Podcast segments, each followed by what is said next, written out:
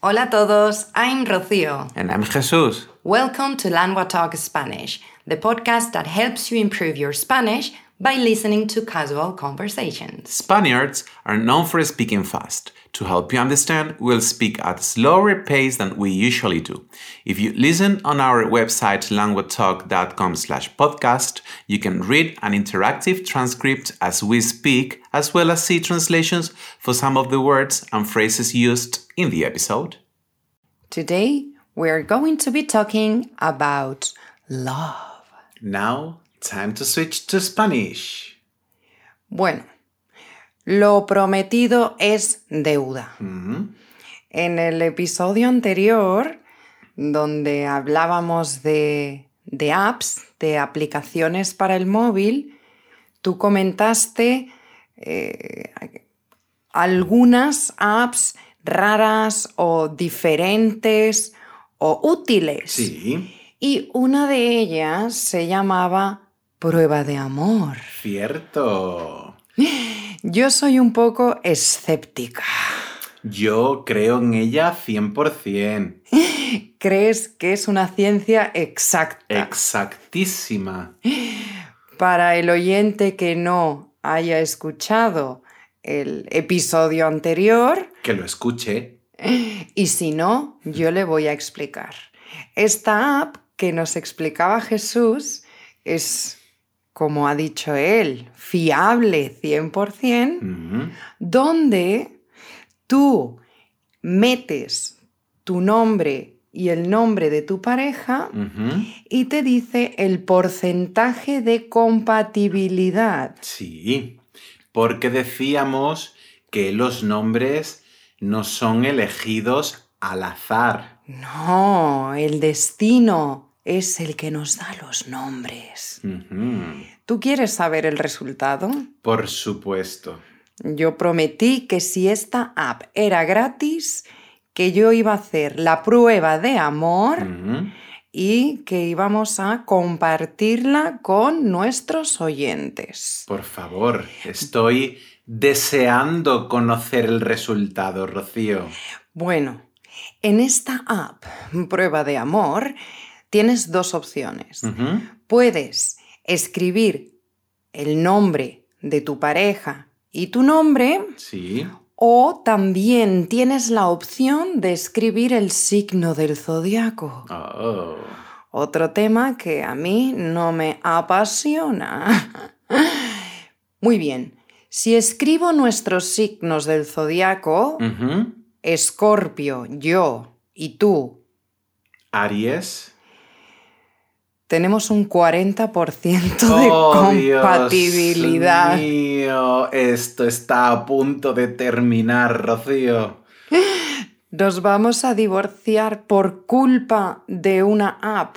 Bueno, a ver, un 40% es un buen porcentaje porque podemos tener la suerte de que nosotros estemos dentro de ese 40% de posibilidades de ser compatible.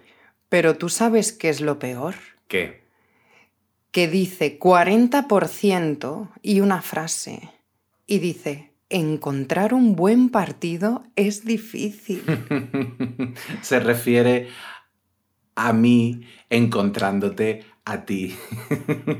Eso es bueno, ¿no? No lo sé.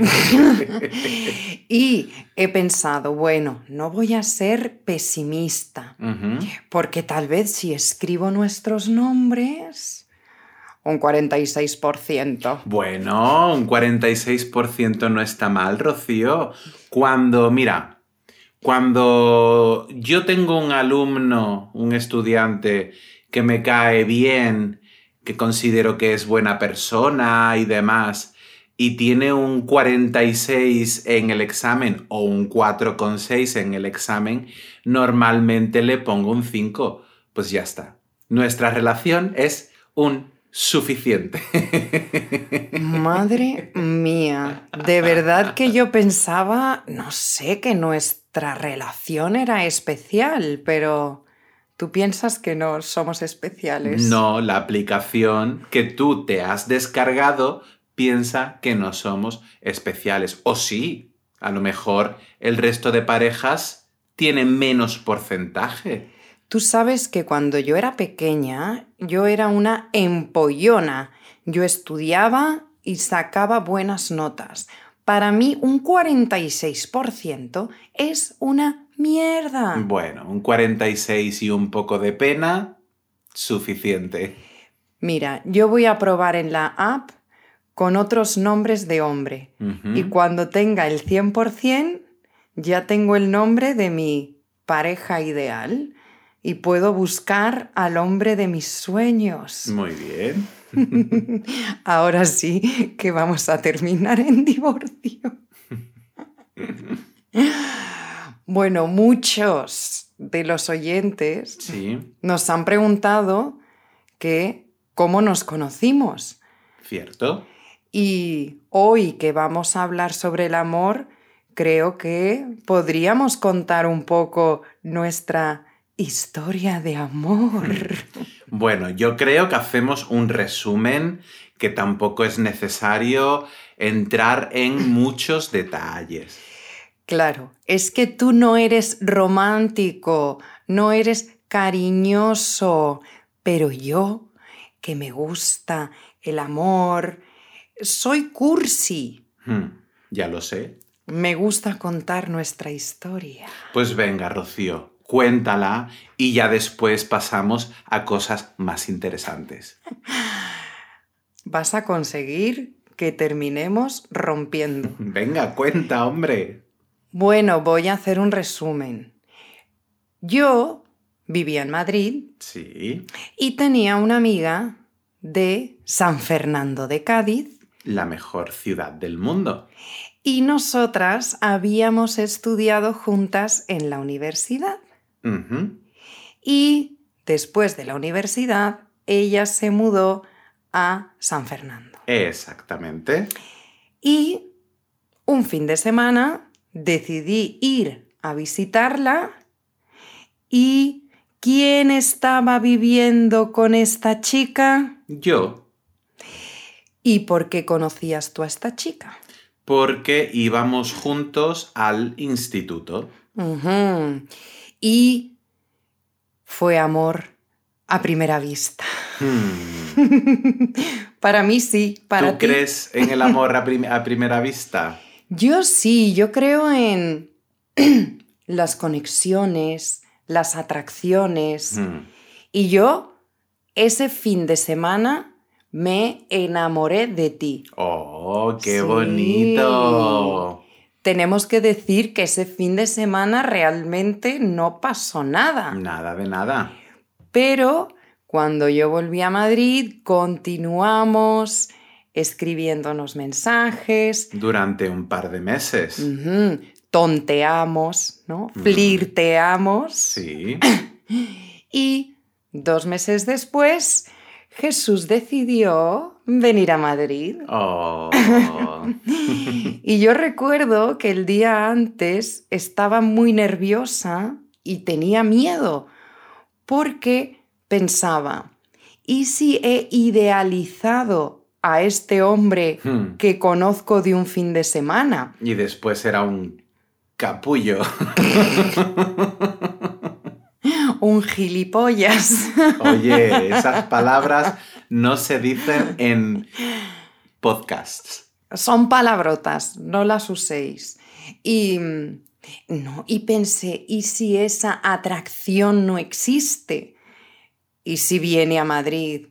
Y bueno, no? la atracción sí existía, claramente la habíamos sentido, pero quizás se había enfriado un poco esa sensación después de los dos meses sin vernos. Así que fuimos inteligentes y, y hablamos. Y dijimos, existe la posibilidad de que nos veamos y no haya química. Hmm. Y nos vimos en la estación de tren y yo después tenía que ir a trabajar. Afortunadamente, pensé, porque si no hay química, tengo una vía de escape. Y... Y... Y no fuiste a trabajar. Sí. fuiste y te volviste antes de tu hora de salir del trabajo. Gracias a Dios que esto fue hace 10 años y ya no tengo ese jefe. Y desde entonces estamos juntos. 10 años de amor. Vale. Ahora, a ver, este podcast nos está quedando muy dulce, romántico, ñoño, en definitiva, un poco aburrido, Rocío. Vamos a contar más salseo. Ah, ¿Tú recuerdas que cuando nos conocimos, yo antes había estado casado? sí, lo recuerdo, obviamente. Entonces, eh, mira, mi matrimonio, ese matrimonio, no el mío contigo, sino el anterior, es el matrimonio más corto que conozco personalmente. ¿Cuánto tiempo estuvisteis casados? Un año y medio. Pero Rocío, ese es el que conozco personalmente. Mm. Pero vamos a hablar de, más que de amor, de desamor. Y vamos a Uh, hablar de los matrimonios más cortos de la historia. ¿Ves cómo es verdad que no eres nada romántico? Hombre, a la gente le interesa más las rupturas que los amores. Cuéntame y sorpréndeme como haces siempre. Pues mira, hay uno que no te voy a contar todavía porque tú lo conoces perfectamente, pero no lo vamos a dejar, no lo vamos a contar hasta el final. Vale. Vamos a empezar con un matrimonio de 72 días. Que son tres, no, tres meses, no, Tres dos. meses y medio. No, Perdón, dos, dos meses, meses y medio. De Kim Kardashian. Mm. Pues nada, eh, se casó y al poco firmó los papeles del divorcio. Em, En Estados Unidos eh, tienen un peligro y es Las Vegas. Cualquiera puede ir a Las Vegas, casarse y al día siguiente divorciarse. pues sí, pero te digo que este matrimonio no ha sido el más corto de la historia de los famosos. Cuéntame más. Tenemos el matrimonio entre Eddie Murphy y la productora Tracy Edmonds. Él estuvo también casado con Melanie B de las Spice Girls. Exactamente. Mm. De hecho, creo que tiene un hijo o una hija con Sí. Mel B. ¿Cuánto tiempo duró este matrimonio? Pues si el otro matrimonio duró dos meses y medio, este duró dos semanas. Madre mía. Y yo pienso una cosa, porque organizar una boda es estresante. Y después de organizar una boda, de organizar a los invitados y todo, Pues después de organizar una boda, que viene la luna de miel, en la luna de miel decidieron separarse. no. Pero no es tampoco el más corto, Rocío. Tenemos el de Pamela Anderson y John Peters. Estos chicos estuvieron juntos 12 días. Madre mía. Es cierto que se conocieron en los 80 en las fiestas de la mansión Playboy, pero eh, se casaron en 2020 durante 12 días. En realidad parece ser que Pamela Anderson tenía unas deudas y el matrimonio se hizo por conveniencia Para pagar esas deudas. Em, aún así, tampoco ha sido el más corto. Más, o sea, menos tiempo que 12 días. Pues mira, de los siguientes que te voy a hablar, yo era muy fan en los 90 y principios del 2000. Carmen Electra y Dennis Rodman. Nueve días casados. Una pregunta. Carmen Electra y Pamela Anderson eran... Coincidieron en los vigilantes de la playa. Baywatch. Estaban compitiendo por ver quién tenía el matrimonio más corto y ganó Carmen Electra. Sí y no. Carmen Electra se casó en el 98 Ah. y Pamela Anderson en el 2020. Lo intentó, pero no pudo ganar. Y aún así, tampoco fue el matrimonio más corto de todos. Tenemos el de Nicolas Cage y Erika Koike. que se casaron en Las Vegas, ¿verdad? Yo he visto fotos. ¿Y cuánto tiempo duraron? Di un número de días. Eh, ¿Siete días? Menos ¿Cuatro? cuatro días. Madre mía. Pero Rocío, y este te lo dejo a ti, que estoy seguro que lo conoces, ¿cuál piensas tú que es el divorcio más rápido de la historia de las parejas famosas del mundo mundial? ¿Britney Spears? Con Jason Alexander, Oh. su amigo de la infancia. ¿Cuánto duró este matrimonio? Horas. 55 horas. Madre mía. La pareja se dejó llevar por el frenesí de la llamada ciudad del pecado, es decir, Las Vegas. Ajá. Me encanta Britney, pero no está bien de la cabeza. Hombre, entonces mi año y medio está muy bien. Tuviste un matrimonio fuerte y largo.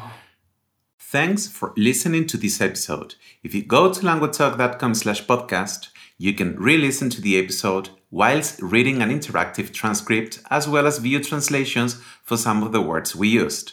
And if you're interested in learning to speak Spanish with a native tutor, check out languagetalk.com to meet a tutor for a 30-minute trial session. If you like this episode, please consider subscribing, sharing the podcast with a friend, or leaving a rating in your podcast app. This will help us grow, which in turn will allow us to continue creating episodes. Hasta luego. ¡Nos vemos!